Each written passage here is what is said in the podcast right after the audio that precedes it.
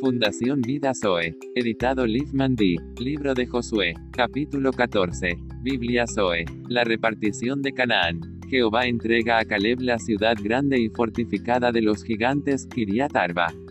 La repartición por Eleazar y Josué. Esto, pues, es lo que los hijos de Israel tomaron por heredad en la tierra de Canaán lo cual les repartieron el sacerdote Eleazar, Josué hijo de Nun, y los cabezas de los padres de las tribus de los hijos de Israel. Por suerte se les dio su heredad, como Jehová había mandado a Moisés que se diera a las nueve tribus y a la media tribu. Porque a las dos tribus y a la media tribu les había dado Moisés heredad al otro lado del Jordán. Mas a los levitas no les dio heredad entre ellos. Ciudades para los levitas entregadas por los hijos de José porque los hijos de José fueron dos tribus, Manasés y Efraín, y no dieron parte a los levitas en la tierra sino ciudades en que morasen, con los ejidos de ellas para sus ganados y rebaños. De la manera que Jehová lo había mandado a Moisés, así lo hicieron los hijos de Israel en el repartimiento de la tierra. Y los hijos de Judá vinieron a Josué en Gilgal, y Caleb, hijo de Jefones en Eseo, le dijo, Caleb habla con Josué. Tú sabes lo que Jehová dijo a Moisés, varón de Dios, en Cades Barnea, tocante a mí y a ti.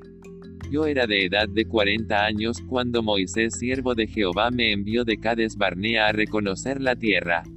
Dios habla al corazón. Y yo le traje noticias como lo sentía en mi corazón. Israel falló de ver con el corazón.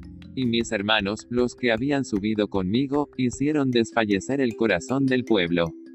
Pero yo cumplí siguiendo a Jehová mi Dios. Caleb les recuerda la promesa de Moisés. Entonces Moisés juró diciendo, ciertamente la tierra que joyó tu pie será para ti, y para tus hijos en herencia perpetua. Por cuanto cumpliste siguiendo a Jehová mi Dios. La paciencia y fe de Caleb para ver con el corazón por tener otro espíritu. Ahora bien, Jehová me ha hecho vivir, como él dijo, estos 45 años, desde el tiempo que Jehová habló estas palabras a Moisés, cuando Israel andaba por el desierto. Jehová entrega la ciudad de los gigantes a Caleb. Y ahora, he aquí, hoy soy de edad de 85 años. Todavía estoy tan fuerte como el día que Moisés me envió.